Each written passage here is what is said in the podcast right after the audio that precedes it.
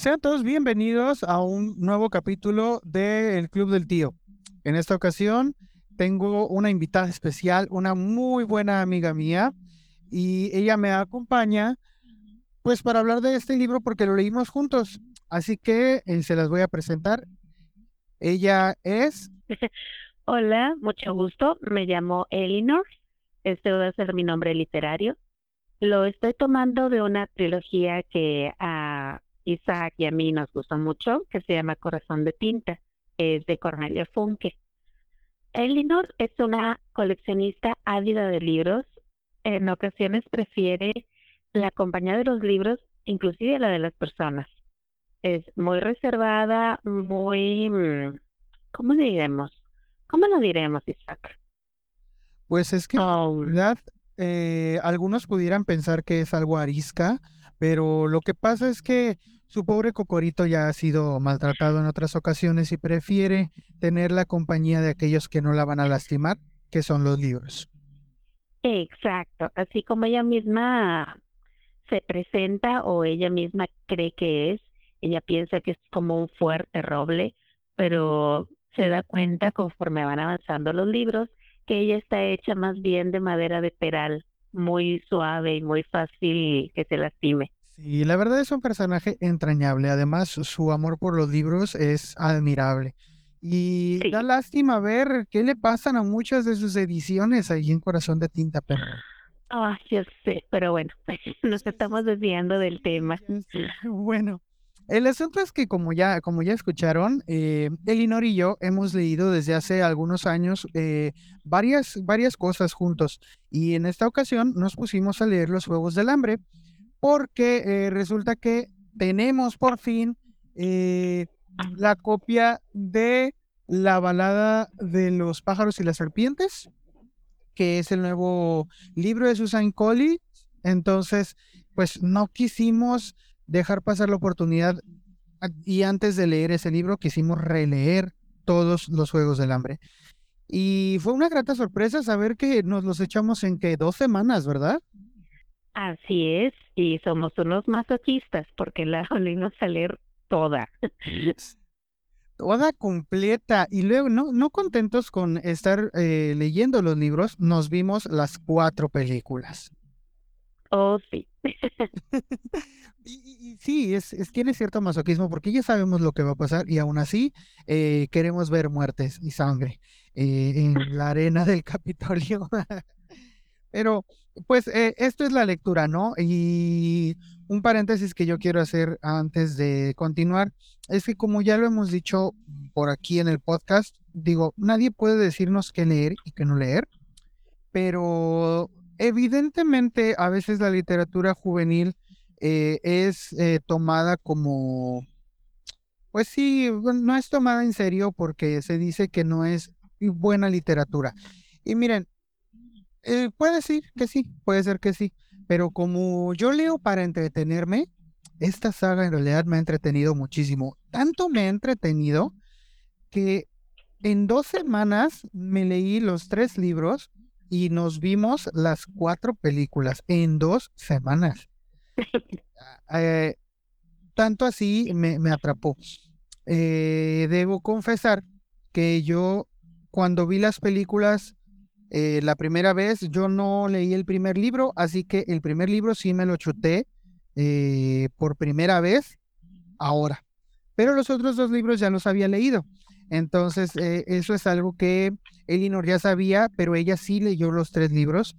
Y, dime, ¿qué, ¿qué te parecieron en general? ¿Te gustaron igual o, o, o les, no te gustaron tanto o, o sí te gustaron o qué pasó? Sabes que a mí me gustó mucho después de ya hace algunos años haber ah, leído por primera vez esta, esta trilogía. Me gustó mucho darme cuenta de que encontraba cosas que yo no leí en su momento. Mm, Ya uno va cambiando y todo, y encuentra uno cosas, detalles que tal vez comprendes ahora con un poco más de madurez. Esta ucronía, que en su momento conocimos como una trilogía y que gracias a Susan ahora se volvió una saga, ha sido una de las ah, pues más famosas y que ha atrapado a mucha, mucha audiencia, tanto que les han estado haciendo cuatro películas y que ahora Susan dijo, no, es que yo tengo que contar otra parte de la historia que no les he dicho. Pero sí, ha sido muy, muy agradable encontrarme de nuevo con tantos personajes que yo adoraba en su momento. sí, la verdad es que sí. Y bueno, sin más preámbulos, eh, vamos a entrar de lleno a la historia. ¿Qué les parece si les resumimos un poquito lo que pasa en el primer libro y de allí nos vamos de largo? En el primer libro, para quien no haya leído el libro, les advierto que vamos a echar un montón de spoilers, ¿eh? eh oh, sí. Sí, porque es imposible hablar del segundo libro sin decir en qué se queda el primero y sobre todo hablar del tercero sin decir algo del segundo. Y de largo nos vamos a ver en qué se acaba toda la historia. Así que les advierto que tiene spoiler. Si ustedes no la han leído, pero vieron las películas, pues no se, no se van a llevar ninguna sorpresa. Y si ni siquiera la han leído y no han visto las películas, bueno, si quieren vayan, háganlo y luego regresan. Ok, ya te quedaste, te gusta el riesgo. Bueno, vamos a empezar. Eh, pues empezamos en un, en un lugar que es como Estados, es Estados Unidos, pero muy en el futuro. En realidad no se nos dice eh, en qué año, ¿verdad? No, no, en realidad no especifica, Susana, en qué, en qué momento lo está narrando. Ok, pero, pero sí nos dice que eh, pues es en Estados Unidos, en lo que sería Estados Unidos. Entonces, eh, estamos seguros de esto y estamos seguros de que este país ahora se encuentra dividido en 12 partes con una capital. El Capitolio, 12 distritos. Entonces, eh, en, el, distrito 12, cada distrito se dedica a distintas cosas. El distrito 12 se dedica a sacar carbón de las minas. Y ahí es donde vive Katniss, que se prepara para la última cosecha a la que se verá expuesta, que es la cosecha. En este lugar que se llama Panem, cada año se tienen unos juegos en donde ponen a 24 adolescentes de entre 12 y 16 años a luchar a muerte hasta que solo sobreviva uno. Pero como es de 12 a 16, Katniss tiene 16 años, así que será la última vez que participe en el sorteo para entrar en los juegos. Pero su hermana no, su hermana es la primera vez que va a participar.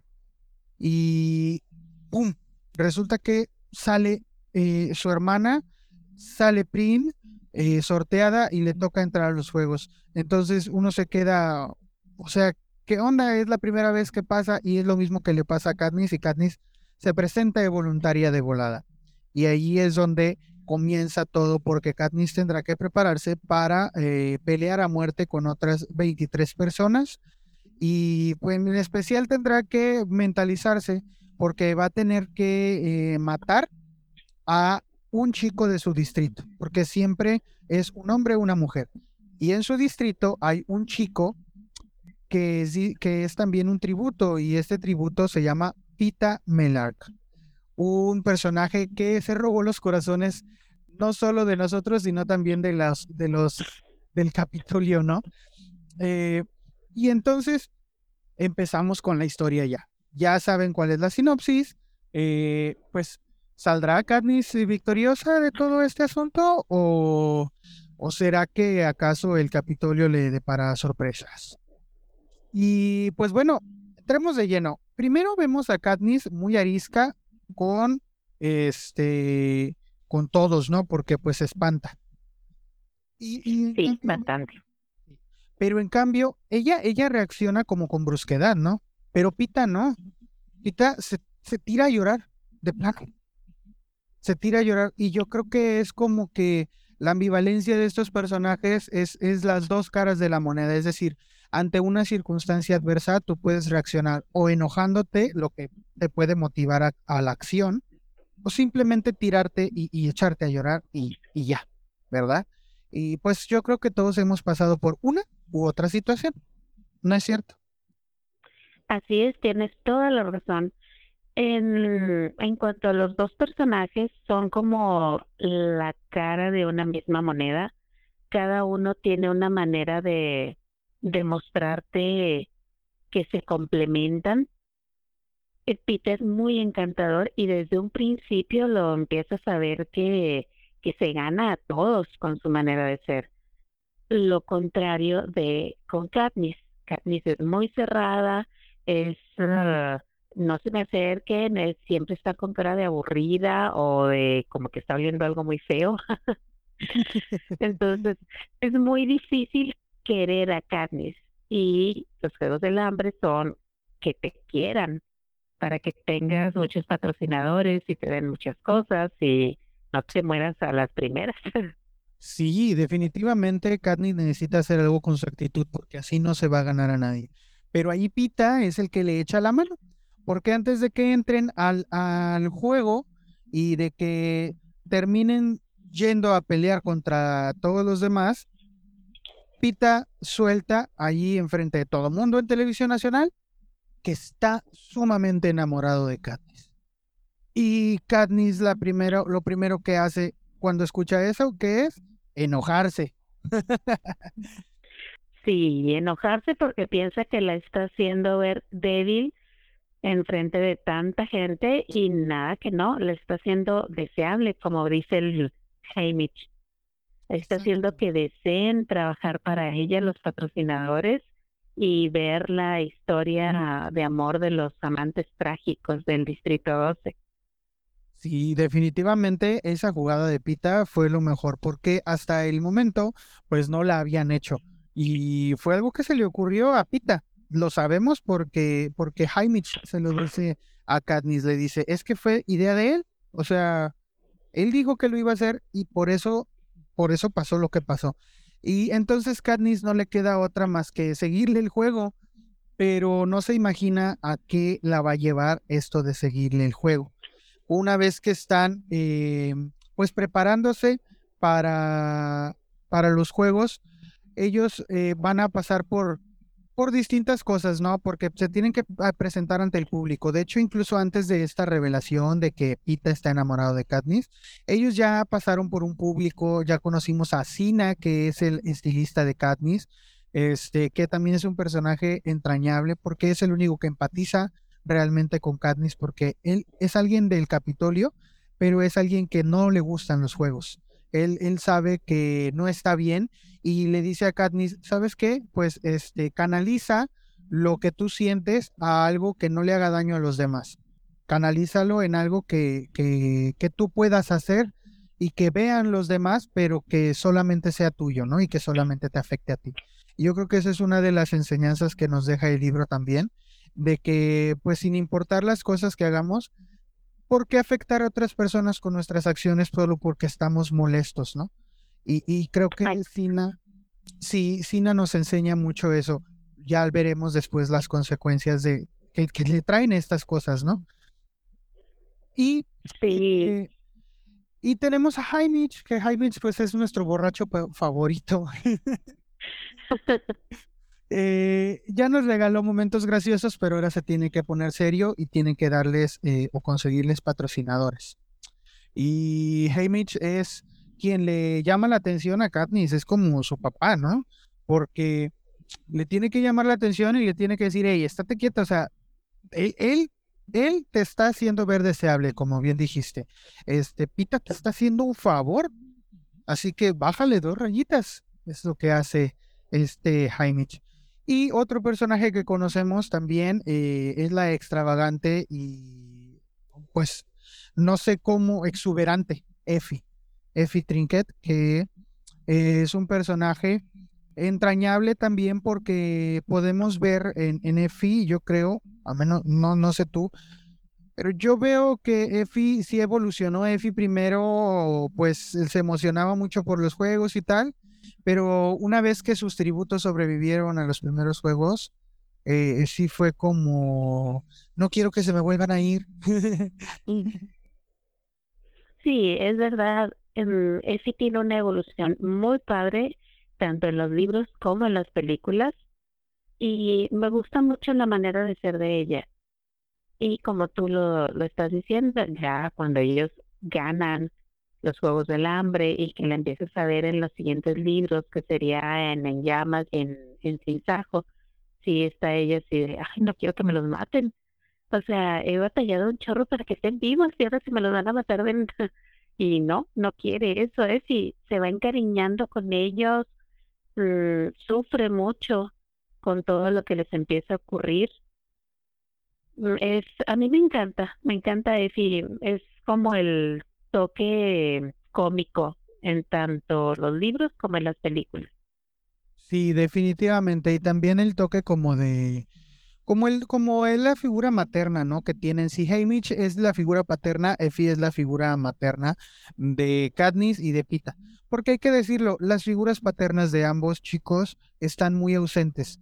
La mamá de Katniss, por una depresión que tuvo al morir su esposo en una explosión en las minas de carbón, pues desatendió totalmente a sus hijas al grado en el que se vieron pues a punto de morir de hambre. Y los papás de Pita, eh, pues quizá aprisionados por eh, las condiciones tan precarias en el Distrito 12, pues no le daban el cariño suficiente a Pita. De hecho, vemos que tratan, que tratan, pues como que muy, descuidados son con Pita los papás de él, ¿no? ¿No crees? Porque, por ejemplo, va el papá de Pita, que es el único que vemos que se despide de él, tarda más tiempo hablando con Katniss que con su propio hijo. Sí, de hecho, la relación entre ellos es muy fría. Entonces, por eso es por lo que Hamish y Effie llegan a ser, como tú bien dices, una imagen paterna y materna muy importante para ambos.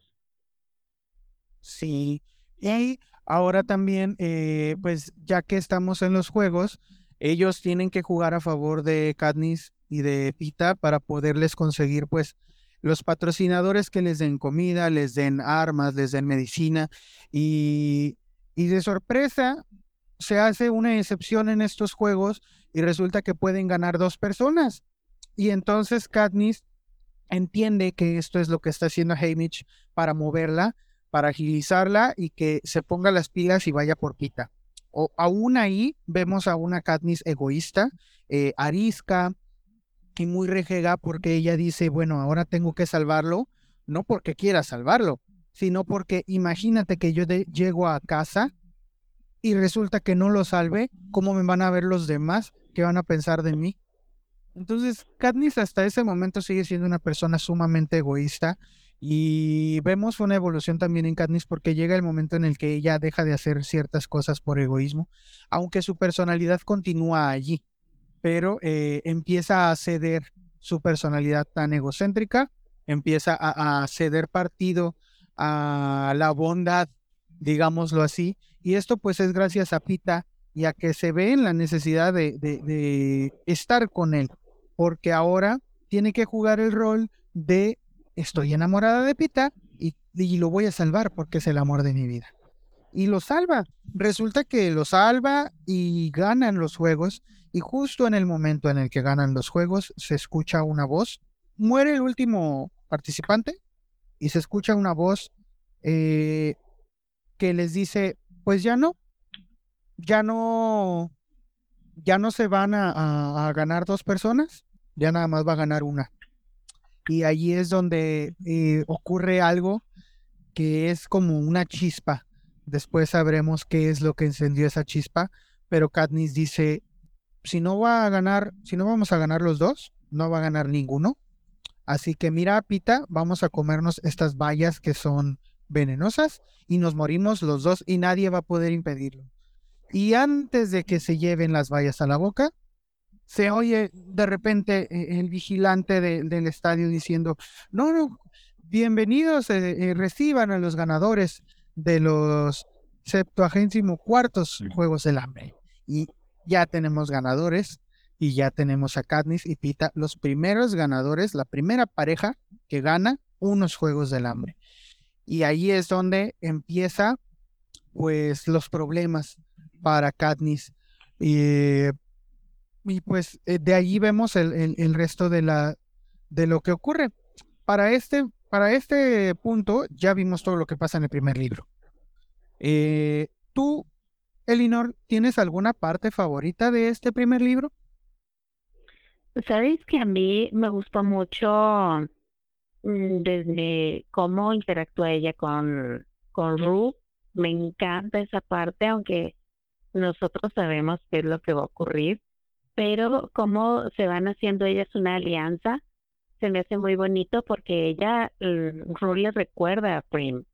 Entonces se le hace que es una niña muy pequeña como para que esté en los Juegos del Hambre y cómo se comparte la comida, tantas cosas que dice, no, ah, mira qué bonito. El momento en el que Ru fallece, que la asesinan, cómo la llena de flores, cómo le canta, se me hace muy enternecedor. Y aquí lo que tú estás diciendo de que se te hace que Katniss en ocasiones es egoísta, a mí me parece como que es más bien un instinto de supervivencia muy fuerte que tiene. Ella al tener que haber pues salvado a su familia, ella nada más está viendo en que es que yo tengo que seguir viva, ah, no me importa nada. Pero con Ru cambia eso. Y me parece que eso también ayuda a que ella cambie un poquito con Pita. No sé a ti qué te parezca. Sí, probablemente sí, fíjate, eh, no lo había visto desde ese punto de vista, pero es probable. Y además, definitivamente, eh, Pita la ayudó mucho a cambiar, porque Pita es así, Pita es amable, Pita es, es cariñoso, es bondadoso y, Pita empieza a tener esa influencia en ella. Y no podemos dejar de recordar ese momento al final del libro en donde Katniss le tiene que decir a Pita, ¿sabes qué? Es que todo lo que pasó en el estadio, toda la historia de romance y todo lo que ocurrió, pues era por el show. Eh, y vemos a Pita eh, al final del libro, pues saliendo y despidiéndose muy decepcionado de, de, lo que acaba de escuchar. Y ahí nos enteramos de que eso no era una, una estrategia solamente, sino de que Pita sí estaba enamorado realmente de Katniss desde hace mucho tiempo. Y pues se atrevió a decirlo porque no veía eh, otra oportunidad de hacerlo en su futuro próximo. Así que pues sí nos, nos enternece ver al pobre Pita enamorado, eh, pues con el corazón roto aquí. Sí, esa escena en el libro donde termina así de tajo el primer libro, es, es, a mí me encantó. Y tú me habías comentado cuando terminamos de leer el primer libro que te dicen, el chico del pan empieza a alejarse de mí. Esa escena dices, oh rayos, ya se nos fue el chico del pan, ¿qué vamos a hacer ahora? Sí, a mí me encantó. Sí, sí, sí, y es este, bueno, pero en el, en el libro terminamos así, en la película no. ¿Qué, ¿Qué diferencias hay entre la película y el libro? Aquí vamos a empezar a ver muchas diferencias, porque, eh, por ejemplo, en el libro no vemos a Snow más que como presidente, como lo que es el presidente que presenta los juegos y que corona a los ganadores. Y ya. Pero en la película no solo vemos a Snow, sino que vemos a Snow y a Seneca Crane, el vigilante de los juegos. Y, ellos dos tienen un papel muy importante en lo que procede eh, eh, durante, el, durante el desarrollo de los juegos, ¿no crees? Así es, inclusive como tú estás diciendo, en el primer libro, Seneca Crane no existe no lo escuchas que lo mencionen, nunca. Y igual, Snow es una mención así X, pero en las películas desde un principio te ponen a un villano, un muy buen villano, que es el presidente Snow, te le ponen una imagen para odiar. Y pues a Seneca Crane te lo ponen ahí como, pues casi como un mártir, porque Hamish lo convence de no, este, no, no sacrifiques esos dos, mejor explota su romance y, pues Seneca le hace caso, ¿verdad? y luego lo mata. Sí, pues sí, y de hecho la manera en que termina muerto es muy poética porque termina muerto precisamente, o, eso es lo que se da a entender, lo encierran en un cuarto con un platón lleno de jaulas de noche, que son esas vallas eh, que Katniss pensaba comerse junto con Pita para, para suicidarse eh, al terminar los juegos cuando, cuando dijeron que no iba a poder, que no iban a poder ganar los dos. Así que van y lo encierran, como diciéndole, pues, ándale para que veas tu chistecito. sí, muere por las mismas vallas que él no dijo que se comieran. Sí, entonces, pues ni modo. Y después, eh, allí ya nos enteramos, por lo menos en la película, ya nos enteramos que Snow es detestable. En el libro no, en el libro solamente Haymitch dice, pues ten cuidado Katniss porque lo que acabas de hacer puede ser muy peligroso y ya. Pero no nos imaginamos a, qué escala llega lo que acaba de hacer Katniss, sino hasta que leemos el segundo libro.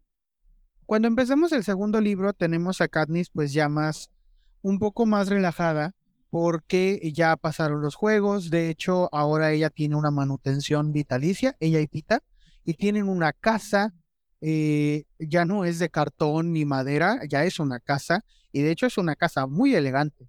Y tienen un suficiente dinero para andarlo regalando, porque al último es lo que ella anda haciendo, dándoselo a todo mundo el dinero. Y el asunto es que ah, acá empieza a haber una cosa que es la gira de la victoria y es que los ganadores de los juegos, antes de los siguientes juegos, tienen que ir a, darse una vuelta por todos los distritos. Y es em, antes del verano cuando tienen que hacer todo esto. se dice en primavera cuando tienen que hacer su gira de la victoria. Y para esa gira de la victoria, precisamente antes de que empiece la gira de la victoria, ahora sí en el libro recibe la visita de Snow. Y Snow le advierte que está jugando con fuego y que se puede quemar. La chica en llamas, como la apodan en el Capitolio, le puede salir quemada no solo ella, sino su familia y aquellos a quienes le importa, porque, porque pues eso, o sea, ella hizo un, hizo un acto público de rebeldía contra el Capitolio y está avivando eh, esa misma actitud rebelde en los demás distritos donde ya hay problemas y manifestaciones. Entonces Snow eh, quiere controlar los medios y por eso quiere que ella sea sumisa y que juegue su papel de eh, niña enamorada de Pita e incluso acepta que pues para seguir el juego va a tener que casarse y empieza a probarse vestidos de novia y todo. y es muy pues sí, desesperanzador ver cómo o quizá una decisión que tomó impulsivamente para mantenerse viva va a seguir afectándola el resto de su vida hasta ese momento. Sí, ella pensaba que terminando la gira de las ah, de los vencedores, este, ya se iba a terminar todo y Hamish le dice, no, es que esto es cada año los Juegos del Hambre van a ser ustedes unos mentores y van a estar reviviendo su torrido romance y van a tenerse que casar y tener hijos y, y ella se da cuenta en ese instante de que los Juegos del Hambre nunca se van a acabar para ella, que va a tener que revivir todo cada año y que nunca van a ser eh, libres ni ella ni Pita.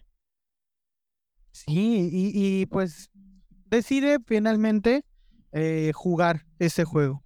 Y, le dice, de hecho es, un, es una parte de las que más memorables es, porque le dice Katniss a Snow, está bien, yo voy a convencer a todos de que soy esa chica enamorada. Y, y Snow le dice, no, no necesitas convencer a todos, necesitas convencerme a mí.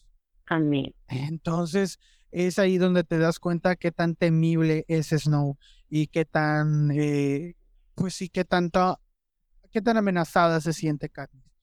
Y vemos que no surte efecto porque después de la gira de la victoria empiezan eh, los disturbios en los distritos.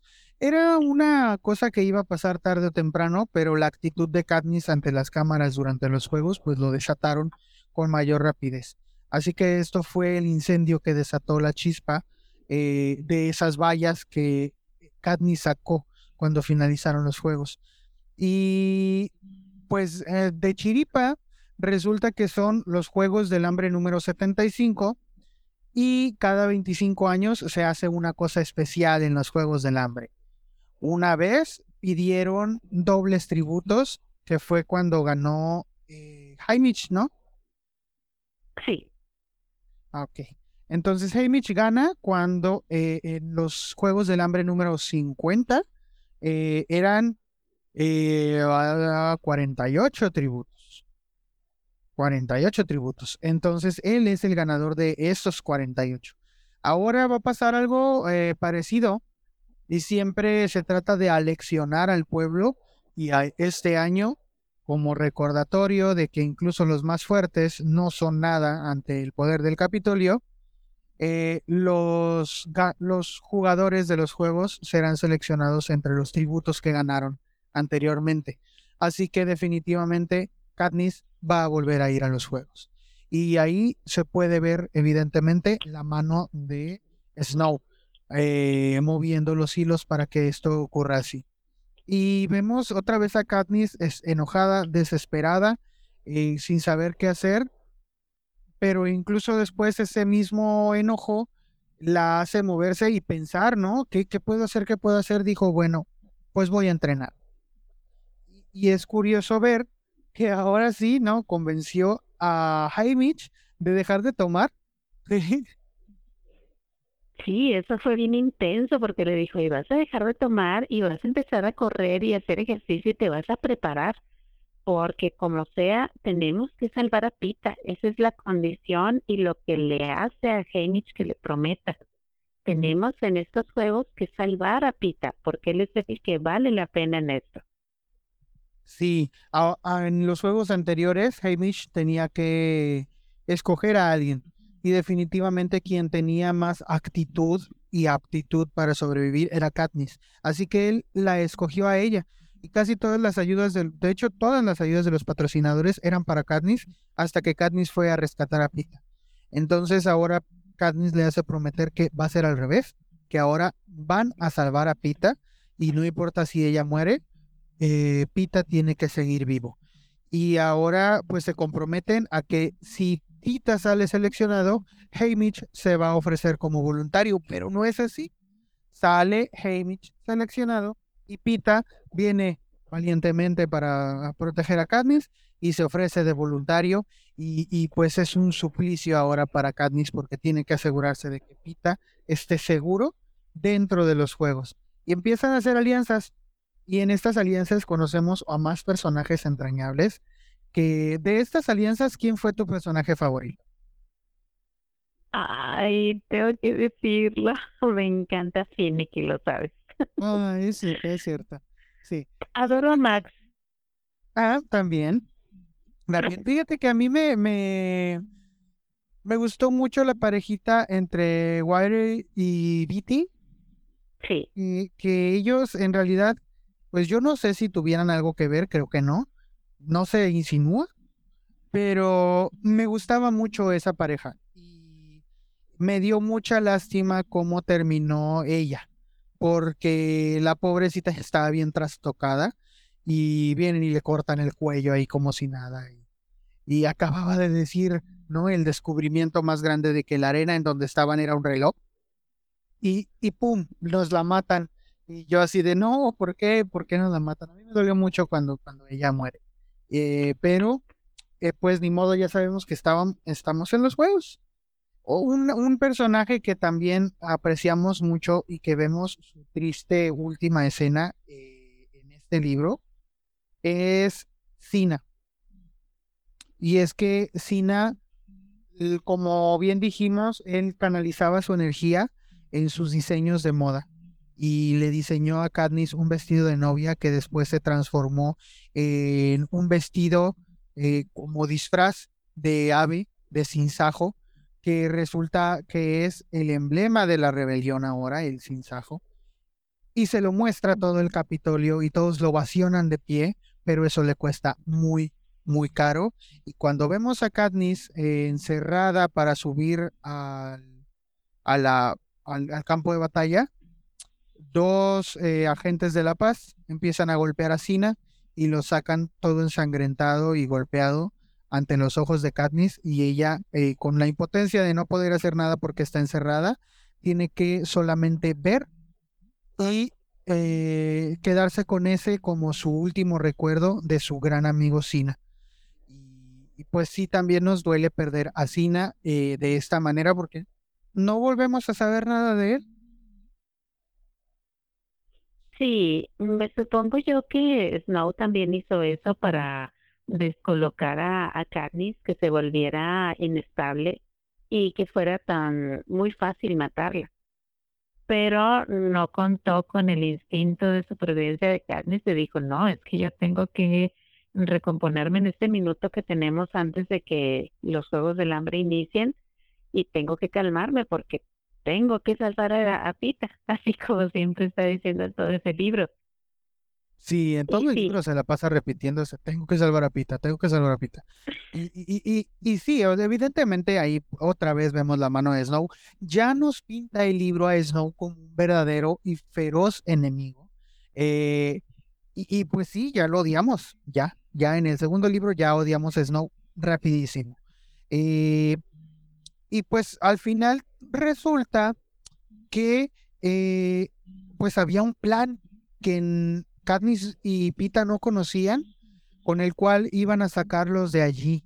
Y de pronto eh, y resulta que Katniss eh, resuelve el enigma y logra desactivar los escudos del, del campo de batalla y logran entrar para rescatar a algunos, a algunos tributos pero pues no lo rescatan a todos y la escena más eh, estremecedora de todo el libro, del segundo libro para mí, es esa escena donde al final ella encuentra a su mejor amigo, a, que no lo hemos mencionado hasta ahorita, y no lo hemos mencionado porque yo sé que a ti te cae como patada en el libro.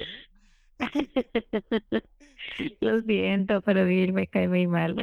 Sí, te, entiendo, te entiendo. Y no, no paraste de repetirlo eh, durante todas las semanas que estuvimos leyendo y viendo las películas. Pero, pero Katniss tiene un mejor amigo con el que en este para este momento ya tiene un triángulo amoroso entre Pita, Gale y Katniss. Entonces, Katniss no sabe si se va a decidir por Pita o por Gale, aunque parece ser que por las apariencias pues va a escoger a Pita. Ahorita se ve en la oportunidad de pues está en un refugio rebelde y parece ser que pues los juegos fueron boicoteados. Entonces probablemente vemos ahí la oportunidad de Gale de eh, hacerse con el corazón de Katniss definitivamente. Entonces, cuando la rescatan, Gale está en la aeronave que, que la está, este, que la, que la saca del campo de batalla. Y la, la frase, la última frase del segundo libro, en donde Katniss le dice, ¿y qué pasó con los del Distrito 12? Y entonces él le dice, Katniss, el Distrito 12 ya no existe. Ya no existe. ¡Pum! O sea, esa es una bomba enorme. Yo no sé cómo le hicieron aquellos quienes eh, tuvieron que esperar a que el, tercer libro se publicara, pero digo, yo por lo menos ya tenía los tres libros para leerlos, pero no me hubiera gustado tener que aguantarme para, para ver qué continuaba. Incluso con las películas, eh, es, es, la, es el mismo shock que te da el que diga, ¿cómo? ¿Cómo que no? ¿Cómo que ya no existe? ¿Qué pasó? Y no nos dice nada más. Esta es la última frase. Y pues eso es lo, lo, lo más impactante que me quedó del segundo libro. ¿A ti hubo algo que te gustó más del segundo libro?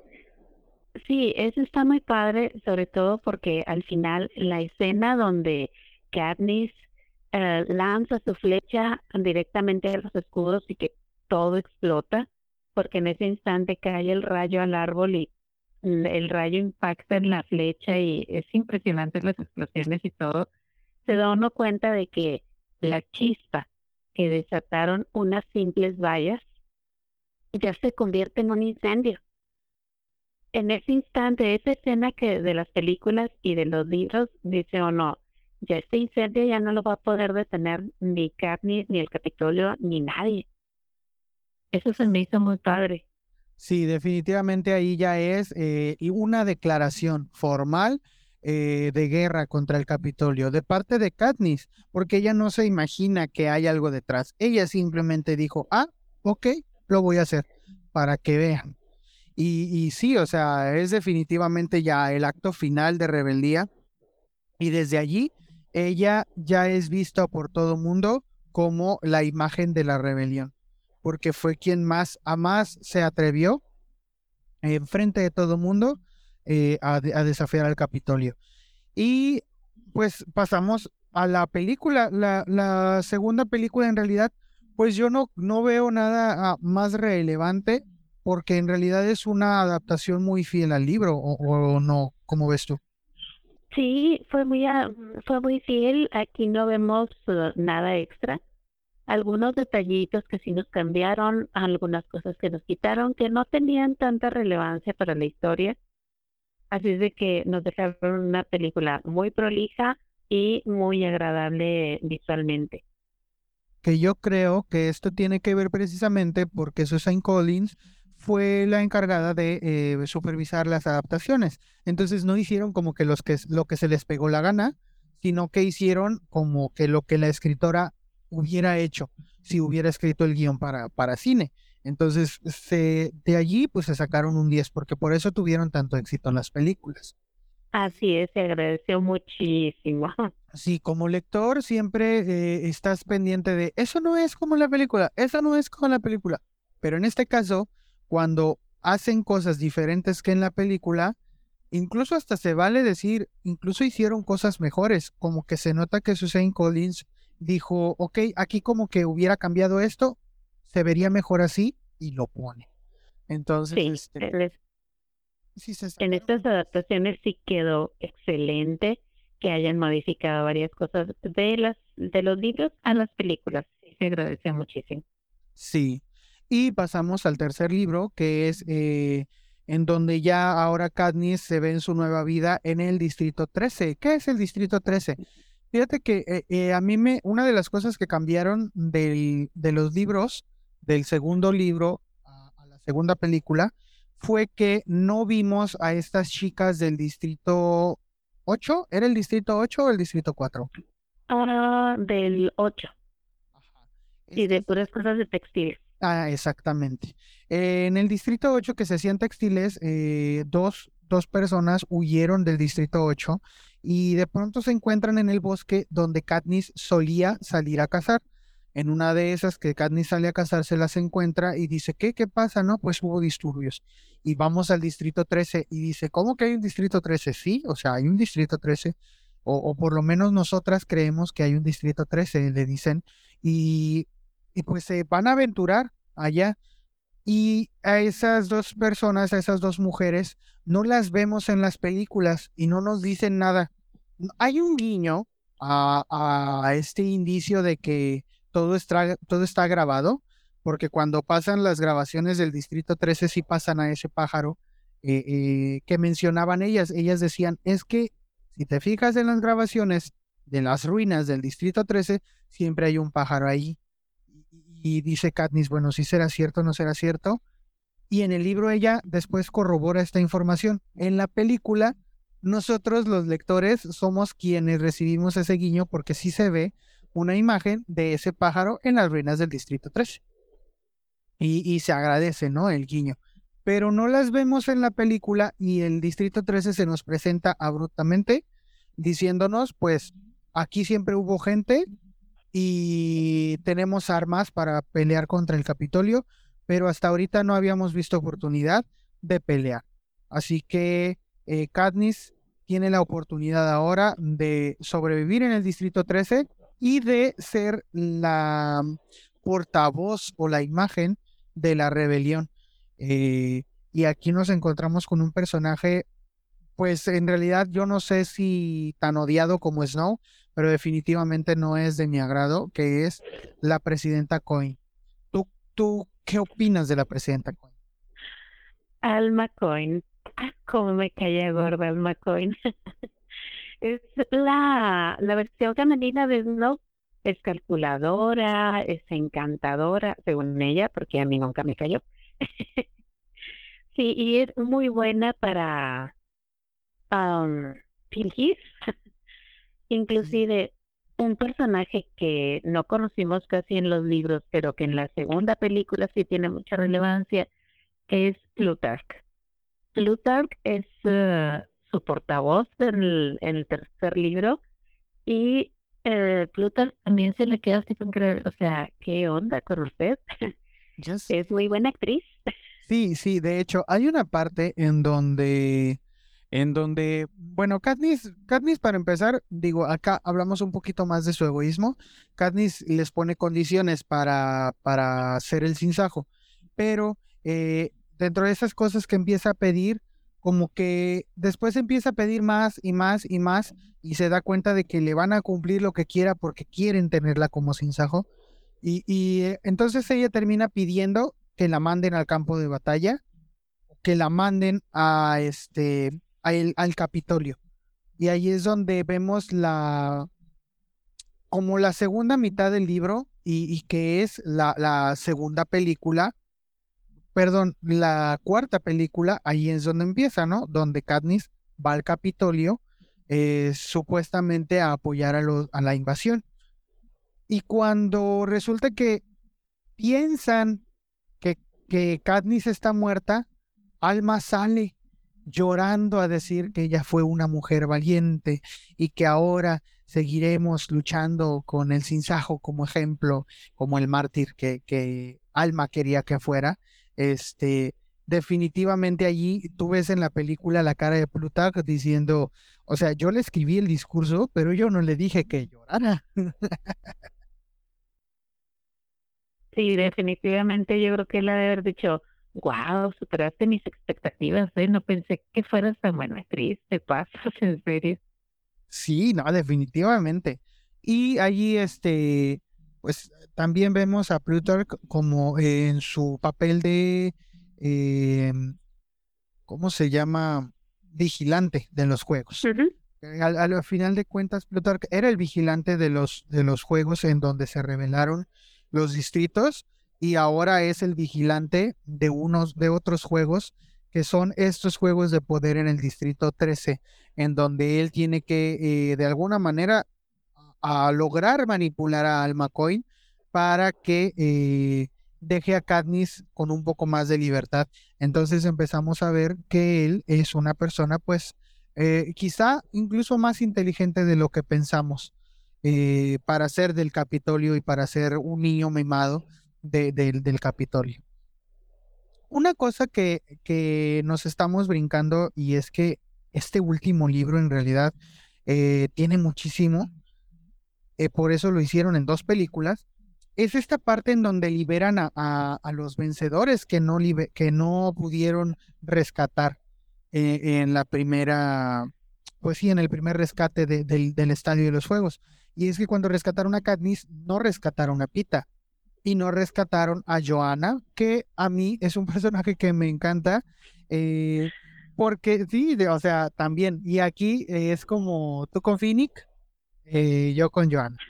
Porque ya sabes. Para empezar, a mí me encanta que es bien, este, bien directa, bien franca. O sea, ella no se anda por las ramas y dice las cosas como son y le vale lo que piensen los demás de ella. Y, y Katniss misma se lo dice a ella cuando la rescatan eh, le dice, pues es que tú dices lo que se te pega la gana, tú debiste ser el sinsajo. Y dice, sí, pero yo no les caigo bien. O sea, no. Y pues de modo, es algo que tiene el personaje. Y también... ¿Y qué dice Katniss? Mm. ¿Y qué dice Katniss? Yo tampoco les caigo bien. Pues sí, de hecho, pero a Katniss sí le tienen miedo en el Capitolio. Entonces, eh, por eso la, la agarraron a ella. Y y pues bueno, en realidad yo creo que sí, Joana hubiera sido un sinsajo chido, pero eh, lo que necesitaban sí era alguien como que más manejable. En realidad, Alma también dice Alma Coin que pues, ella quería a Pita, pero que no pudo convencerlos de rescatar a Pita. Entonces, eh, desafortunadamente por no rescatar a Pita, en el Capitolio lo manipulan mentalmente y vemos cuando lo rescatan que Pita regresa como loco eh, porque quiere matar a Katniss. Y es en esa parte en donde nos quedamos en la, en la tercera película.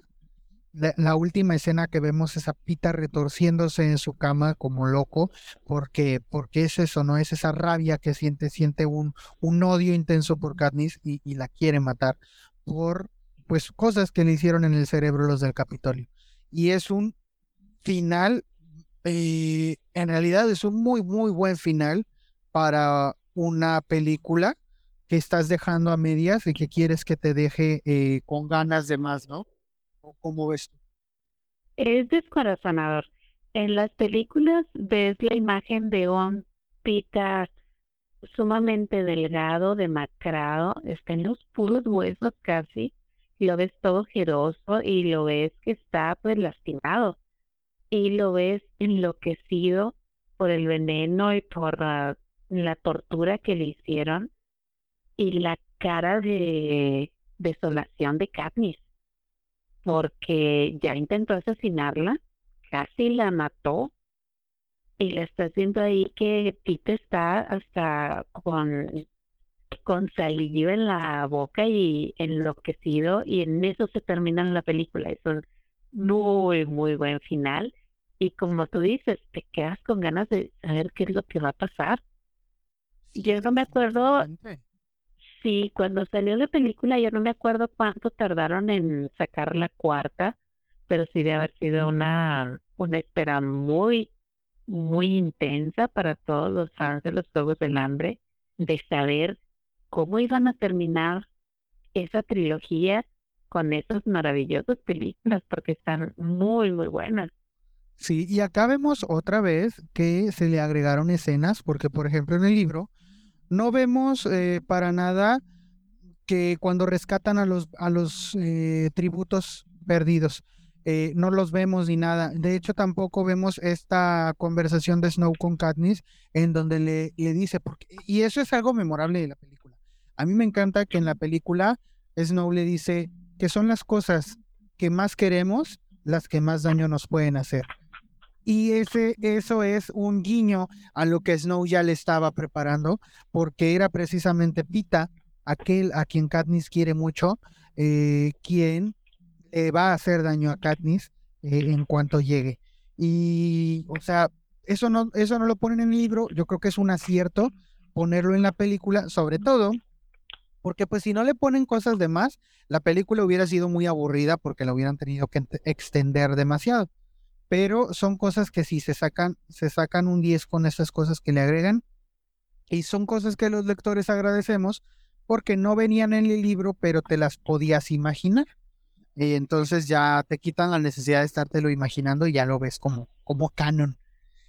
Es el regalo, entre comillas, que le dices no a Carnes que le está enviando. Sí, sí, sí, sí. Y le dice, o sea, ¿tú crees que no sé que tus amigos entraron? Pero mira, te voy a mandar un regalo. Oh, oh sorpresa. Y bueno, en la tercera película ya vemos eh, lo, que, lo que les platicábamos, de que Katniss pues pide ir al Capitolio, porque el Capitolio ya está sucumbiendo ante los rebeldes. Entonces, eh, pide ir al Capitolio y ahora se encuentra a los sextos Juegos del Hambre. Es decir, eh, se vuelve a ver en un campo de batalla lleno de trampas y de mutos y de peligros que tiene que ir sorteando para, para poder seguir viviendo. Y aquí es donde empezamos otra vez a conocer gente que, que queremos y que nos la quitan. Eh, a, perder personajes que queríamos o que se ganaron nuestro cariño y, que no se vale que nos los quiten, pero aquí es donde, aquí es donde empezamos, porque son otros juegos, porque así es, porque, porque así son los juegos del hambre. Entonces, cuando estamos por las calles del Capitolio, empezamos a perder soldados, empezamos a perder eh, gente, pero el que más duele, yo creo, y a veces es, tan abrupta su muerte, que eh, yo me he tenido que regresar a leerlo porque dije, ¿qué le pasó? O sea, ¿dónde? Fue definitivamente eh, tu querido Finnick. Sí. ¿Cómo, te gusta hacerme sufrir? Pero es que, es que hay que aceptarlo. O sea, la verdad es que sí fue feo cómo murió y no nos lo esperábamos. O sea, es más, él ya iba adelante, ya lo había hecho y se regresó para salvar a, a Katniss y a Pita. Entonces, este, dices tú, bueno, fue, fue valiente, pero eh, desafortunadamente falleció atrapado por un montón de mutos. Unos mutos eh, no son como los describe el libro, ¿eh? Porque el libro los describe como mitad lagarto y con cola y todo, pero acá son más como zombies sin ojos y ya. Y es que... Sí, dime. Ah, bueno, te digo que como, como este mono del laberinto del fauno que trae los ojos en las manos, así se me figuraron. Y es que, dime tú, ¿a ti te hubiera dado miedo ver en una película así en el cine súper mega enorme a un lagarto que huele a rosas? No, ¿verdad? Bueno, es cierto, es cierto. Y, también Pero sí, en ese detalle, porque, en, bueno, en el libro, Katniss empieza a escuchar que susurran su nombre. Y Pita empieza como a sentirse nervioso y dice, es que sabes qué, vienen por ti, vámonos. Y en la película no, en la película solo es Pita el que dice, ¿sabe qué? No, vámonos. Y, ahí es un cambio, mm, no sé, como que ya no se meten tanto en la, en la, en la psique de Katniss, porque acá sí, en el libro sí, en el libro el olor a rosas, el que susurre su nombre, son mensajes directos para acá. Porque el olor a rosas es eh, exclusivo de Snow y pues obviamente su nombre pues es su nombre y, y es algo personal. Y ahí ya sabemos que se la están llevando contra él. Y, y cuando vamos pasando por todas estas pruebas, pues vamos perdiendo más personajes. A mí me, a mí me entristece mucho que Pollux, por ejemplo, perdió a su hermano, que tanto, tanto se había esforzado por sacarlo de las alcantarillas. Y, Sí. y es en las alcantarillas precisamente en donde lo pierde. Eh, de donde lo sacaron, allá fue a perderlo. Ni modo. Pero por lo menos Pollux eh, aprovechó bien el sacrificio de su hermano y, siguió viviendo. Y lo vemos, lo vemos después este, bien, ¿no? En el distrito 13. Hay, hay, ya de ahí hay otras pérdidas que parecen un poco abruptas, pero antes de llegar a, esas, quisiera llegar a un aspecto que quizá vamos a tratar después, pero eh, llegamos a, a refugiarnos con un personaje muy peculiar que se llama Tigris. sí, Eh, ahorita, para este momento, eh, que ya empezamos a leer, porque los libros los leímos hace una semana. Y ya empezamos a leer la balada de los pájaros cantores y las serpientes. Y quiero decir que ahora veo con más cariño a Tigris, pobrecita. Ya sé, inclusive cuando estábamos leyendo eh, En Llamas y viendo la última película, Katniss le dice a Tigris, yo te recuerdo, yo te vi como estilista en unos Juegos del Hambre. Y ahora, conforme estamos leyendo la balada de pájaros, cantores y serpientes, dices, ah, de ahí va a ser. O sea, yo todavía no llego a esa parte, no sé si tú sí, pero digo, ah, eh, da muchas, todavía no se consuma, pero pues ya, ya se nota que, que ese es. Entonces, eh, como un eh, ganchito por ahí queremos dejarles esto. Vamos a volver a ver este personaje y lo vamos a ver en cómo fue que llegó a ser quien es allí. Otra cosa, sí, les va a gustar. sí, sí, mucho. Eh, y digo, ya, ya, ya de plano te encariñas con el personaje aquí, porque aquí Katniss le dice, ¿sabes que estamos en contra de Snow? Sí. ¿Sabes que lo voy a matar? Sí. Y los deja pasar y les da refugio. Y es gracias a ella que los mutos ya no los persiguen y que Katniss y, y sus amigos pueden eh, estar vivos por, por lo menos por una noche más. Entonces ya es de por sí, gracias a eso, un personaje entrañable, aunque tenía un papel muy chiquitito. Y ahora en el libro que vamos a ver quizá eh, de dónde salió Tigris, a rayos, la van a querer más. no puedo, no puedo evitar eh, decir eso, pero, pero sí. Y alguien es aquí que- en- ah, Di, no, sí, tú di, adelante. No, a lo que yo iba es que a lo mejor también a, a Susan Collins también le pareció un personaje muy, muy enriquecedor y como que podía, ah, pues no sé, ahondar más en su historia, saber qué es lo que la hizo que, pues que se modificara tanto hasta convertirse en la tigris que conocimos. Sí, definitivamente, porque en el libro, aunque en la película no se nota, en el libro dicen que Tigris comía un pedazo de carne de vez en cuando, y carne cruda, y que tenía uñas, y que de hecho caminaba con, porque tenía como almohadillas en los pies, así como si fuera gato, definitivo, como si fuera gato. Y, y en, la película solamente la vemos muy callada, sí tiene una transformación extrema y, su modo de vestir es eh, pues muy digno del Capitolio, pero ahí sí vemos el por qué eh, está así. Y dice, pues es que a Snow no le parecía yo lo suficientemente bonita. Eh, y pues yo los quiero dejar con ese comentario como último comentario sobre Tigris.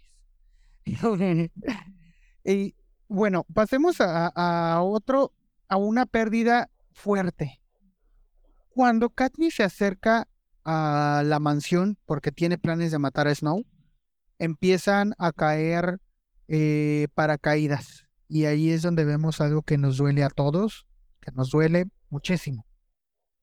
Vemos que quizá el sacrificio de Katniss fue en vano porque final de cuentas, al final de cuentas, eh, su hermana muere.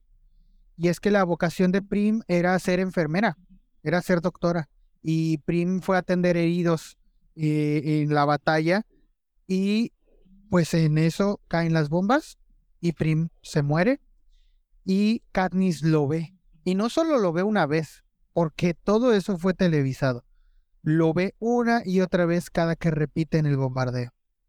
Y es ahí, yo creo que de ahí el, el rencor que tú le tienes a Gale es totalmente justificable, porque esa fue una de las cosas que Gail eh, pensó o, sugirió hacer.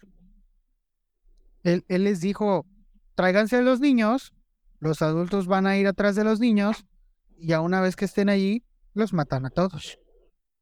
Y pues ahí las consecuencias de lo que Gail sugirió.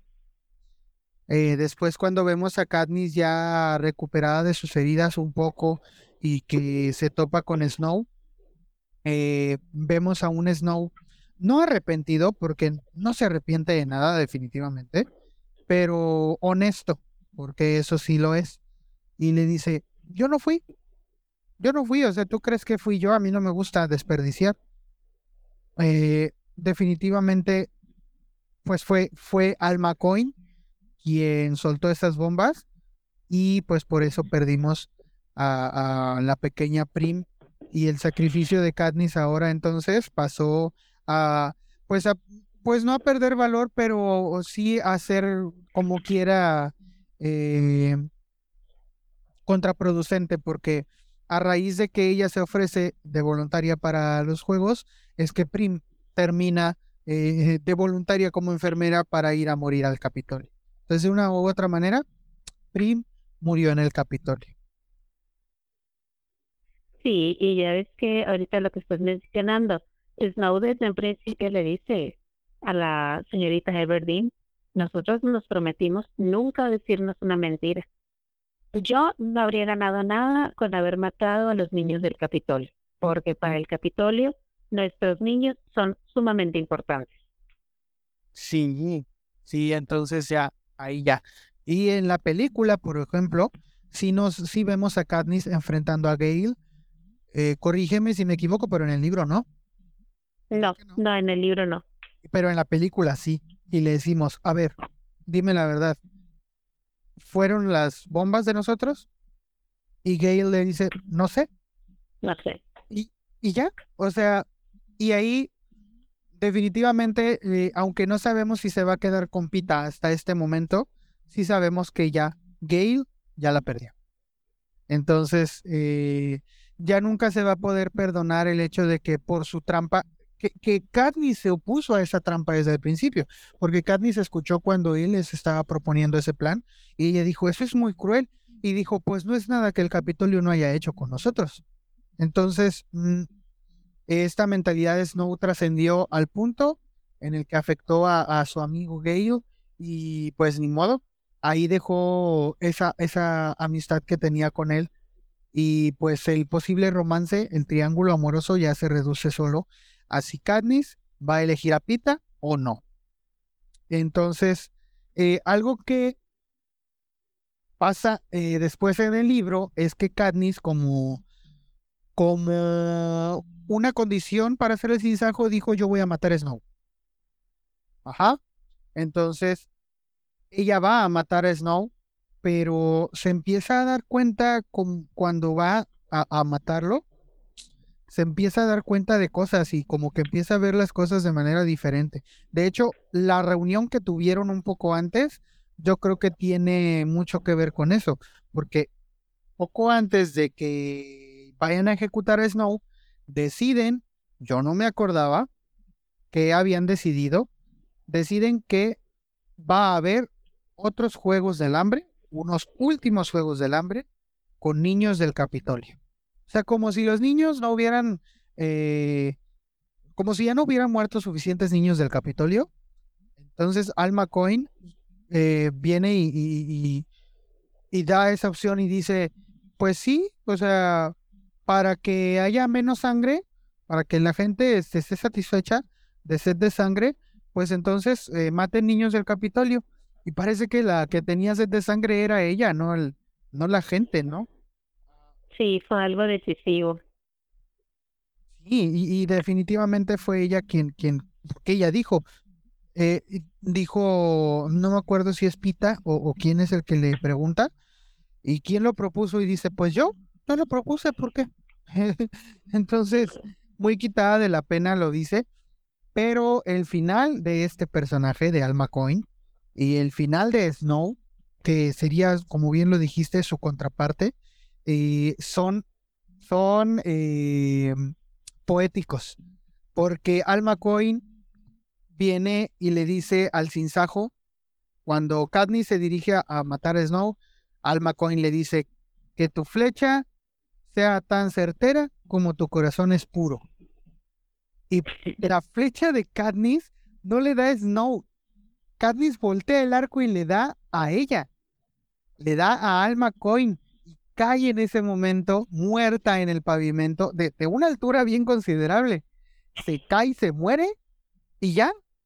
O sea, hasta ahí llegó ella y después el pueblo es el que se encarga de Snow, porque había muchísimas personas de todos los rebeldes que había en el Capitolio y todos los rebeldes se amontonan contra Snow y lo dejan hecho una, una plasta que al final dicen, pues no sabemos si se murió de que se estaba ahogando con la sangre o, de los golpes que le dieron o por qué se murió, pero pues ya se murió.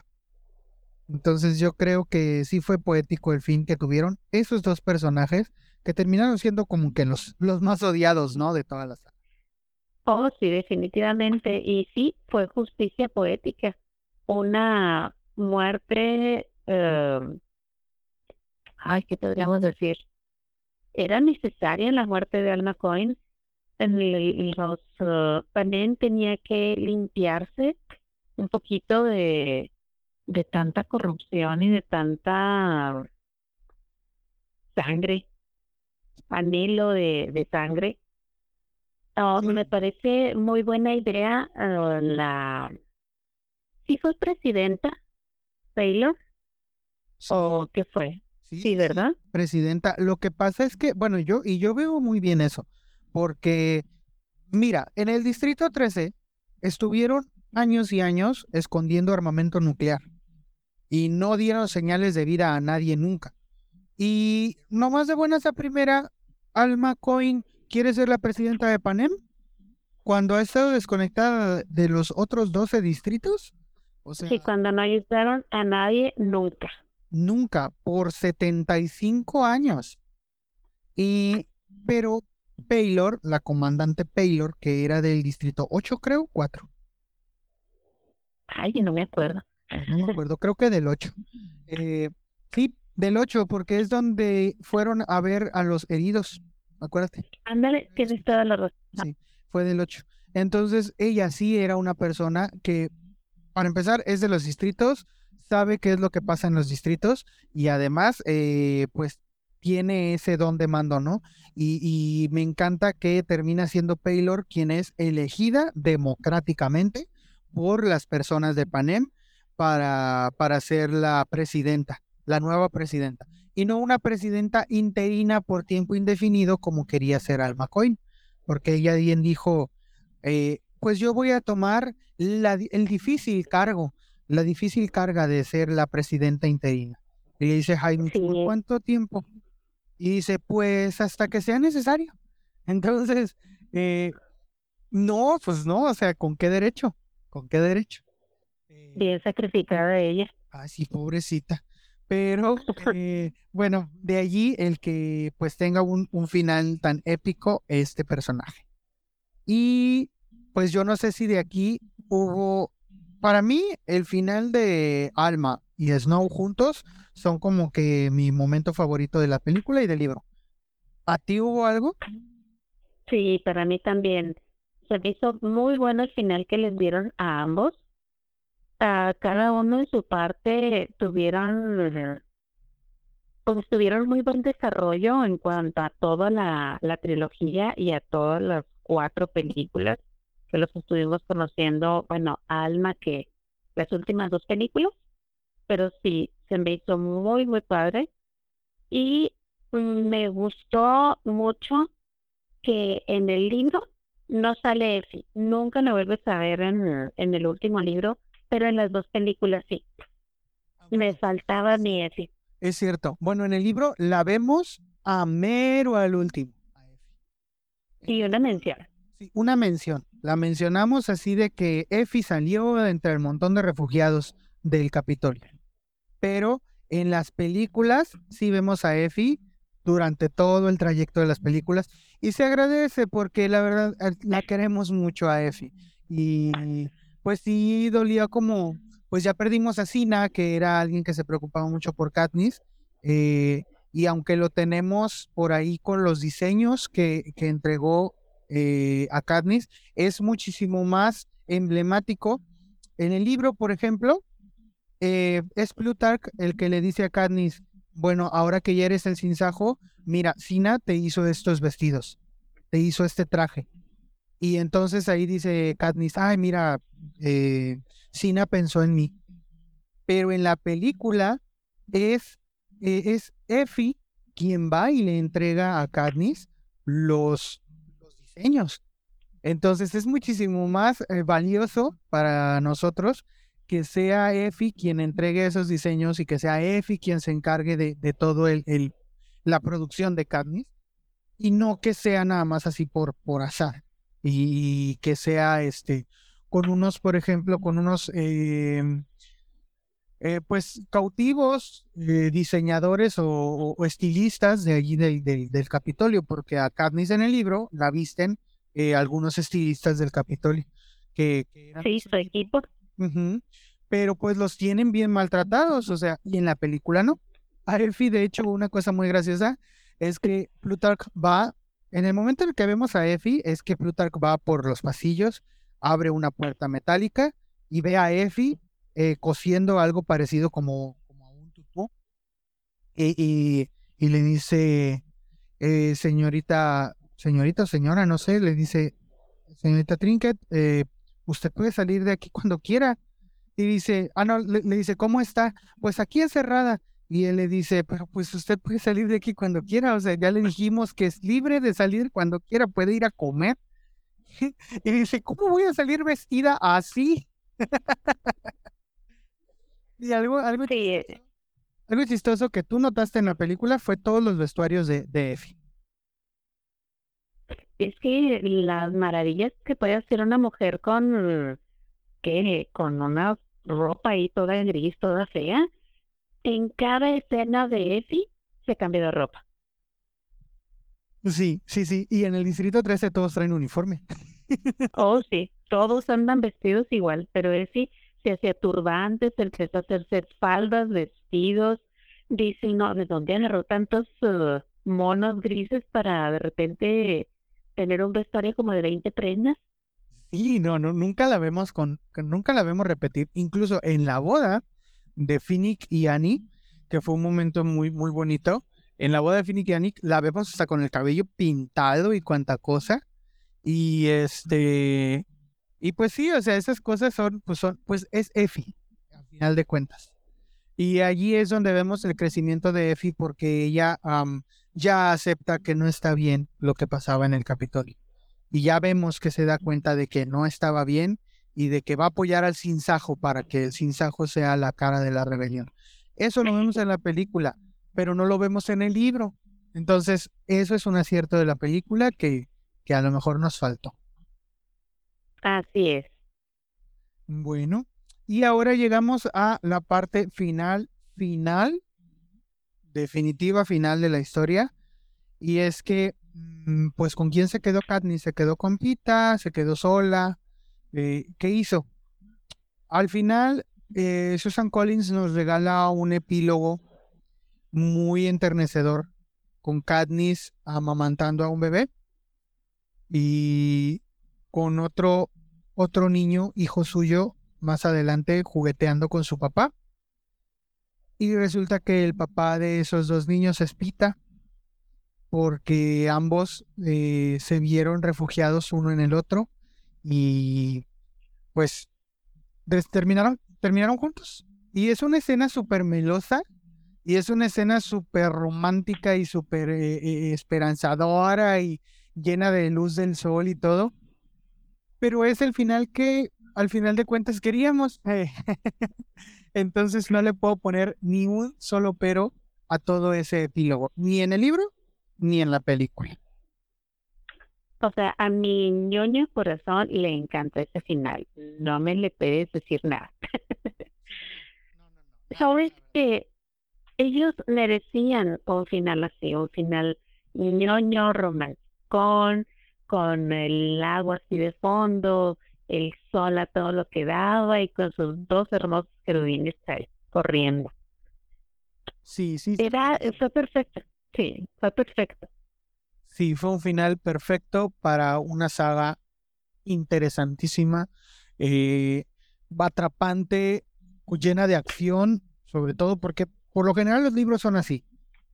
Medio libro es introducción, y la otra mitad del libro es acción, a tope, acción, acción, acción, acción, acción. Entonces, eh, al final ya cuando, cuando nos dan este final ya nos dicen, bueno, ya, puedes descansar. Y, y la, la última frase de Katniss en, el último libro, yo creo que sí. Eh, pues sí, o sea, resume muy bien lo que a ella le tocó, lo que a ella le tocó pasar. Y a mí sí me gustaría leerla. Dice, a ver, espérame. Ay, lo estoy buscando. Dice, ah, bueno, ahí explica ella por qué, por qué ella decidió escoger a Pita en vez de Gain. Y dice, ay no, qué raro se va a oír si lo leo yo.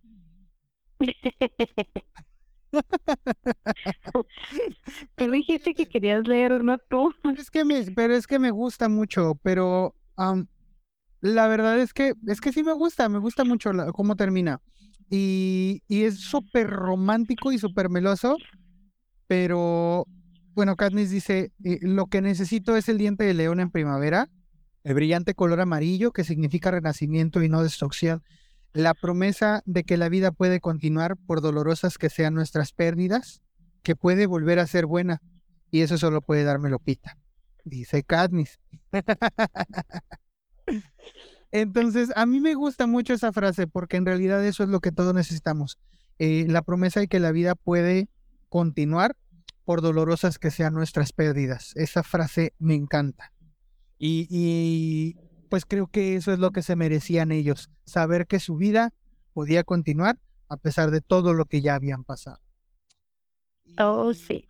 Y pues bueno, eh, este fue el capítulo que les teníamos preparados Elinor y yo.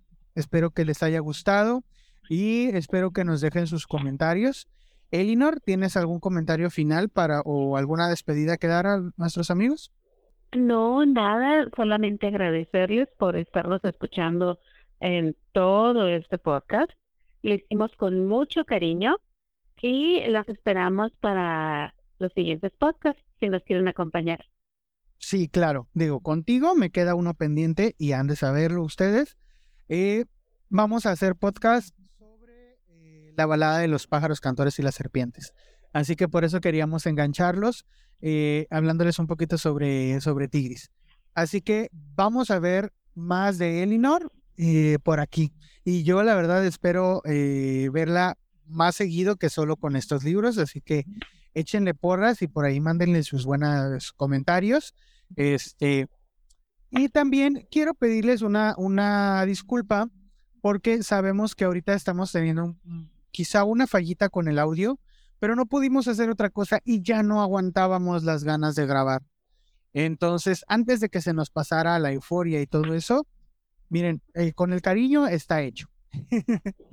Sí, sí, definitivamente mil disculpas porque sí tuve unos problemas técnicos con mi internet, pero les, les reitero, lo hicimos con mucho cariño y es aquí para ustedes para comentarlo. Claro. Así que, pues, dejen, déjenos eh, saber sus opiniones sobre estos capítulos. También este es un capítulo, pues, muy diferente a lo que acostumbramos a hacer Al Hazred y yo.